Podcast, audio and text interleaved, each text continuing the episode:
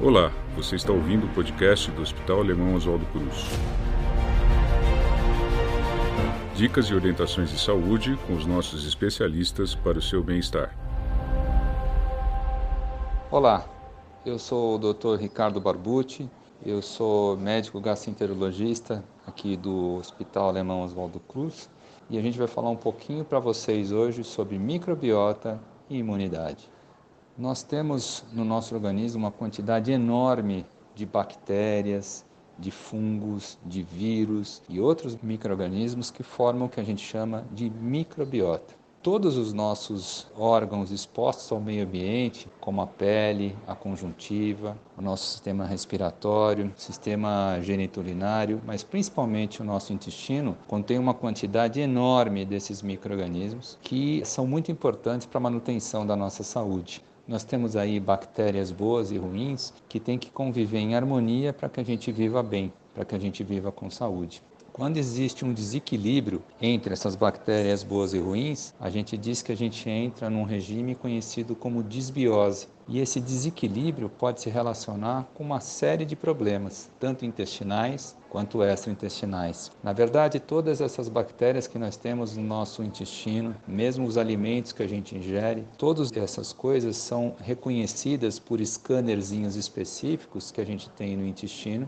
Scanners esses que transferem essas informações obtidas para um nervo específico nervo esse que leva essa informação para o nosso sistema nervoso central. Chegando no nosso cérebro, então essas informações elas são tratadas, são filtradas e esse cérebro manda uma resposta para o resto do nosso organismo. Nessas respostas há também alteração então do nosso sistema imune, atuando diretamente sobre a produção de vários hormônios. Além disso, existem células no nosso intestino muito importantes que a gente chama de células dendríticas, que funcionam como verdadeiros maestros da nossa resposta imunológica. Então, são elas que vão determinar o tipo de resposta imune que a gente tem em várias situações clínicas. Essas células dendríticas, elas estão em íntimo contato também com o nosso intestino, com a luz intestinal, o local por onde passam os alimentos, por onde passam inclusive as nossas fezes.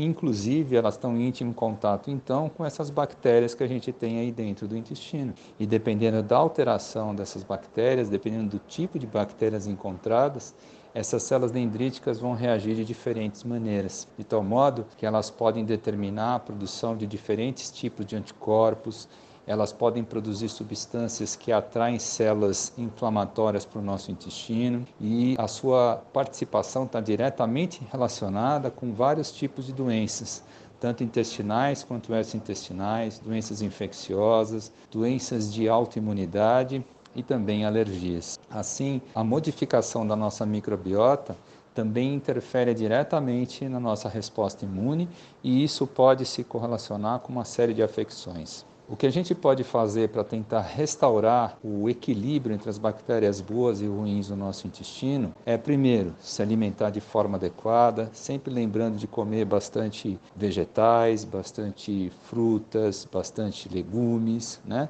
Não esquecendo também de comer carne, a gente acha que a nossa alimentação precisa ser uma alimentação equilibrada, mas sempre bastante rica em fibras, verduras e frutas. Isso, é, especialmente as fibras, elas nutrem as bactérias do bem, elas interferem diretamente na população das bactérias boas. Além disso, outro jeito de a gente tentar restaurar o equilíbrio da nossa microbiota, da nossa flora intestinal, é através da realização de exercícios físicos com regularidade e intensidade também adequada. Então, um exercício físico frequente, numa intensidade boa, é extremamente importante para selecionar bactérias boas. Outro jeito de a gente poder restaurar o equilíbrio dessa nossa flora intestinal é através da suplementação dos chamados probióticos. Né? Probióticos são micro-organismos vivos que, quando consumidos em quantidades adequadas, fazem bem para a gente. Então, nós temos vários lactobacilos, bifidobactérias que podem ser usadas para esse intuito. Importante a gente saber que os probióticos não são iguais entre eles existe grande variação do tipo de probiótico e também do efeito que a gente tem quando a gente é suplementado com esses tipos de micro-organismos. Outra coisa extremamente importante é que os probióticos eles não são medicamentos. Então, é, diferentes tipos de probióticos dados ao mesmo tempo podem fazer com que a gente tenha um conflito entre essas bactérias, que podem brigar por alimentos. Alguma bactéria pode produzir substâncias que matam a outra bactéria.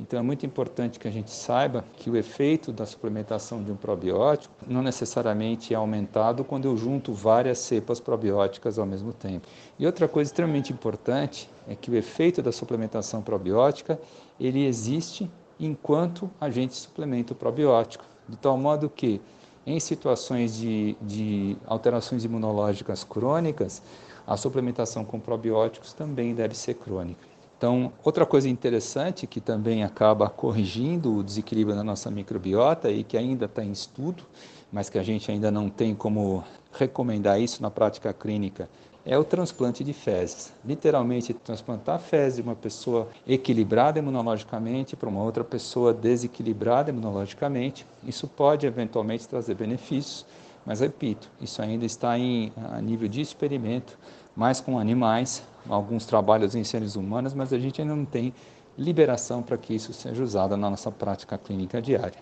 Então, comer bem, usar uma dieta equilibrada, fazer exercícios com regularidade, receber probióticos ou eventualmente prebióticos, que são então os alimentos dos probióticos, também são extremamente importantes para que a gente tenha um sistema imune reforçado, um sistema imune equilibrado e para que a gente possa viver com saúde de uma maneira geral. Muito obrigado pela atenção de todos vocês e um grande abraço. Acompanhe o nosso podcast e confira outras dicas para a sua saúde e bem-estar. Para mais informações, acesse hospitaloswaldocruz.org.br.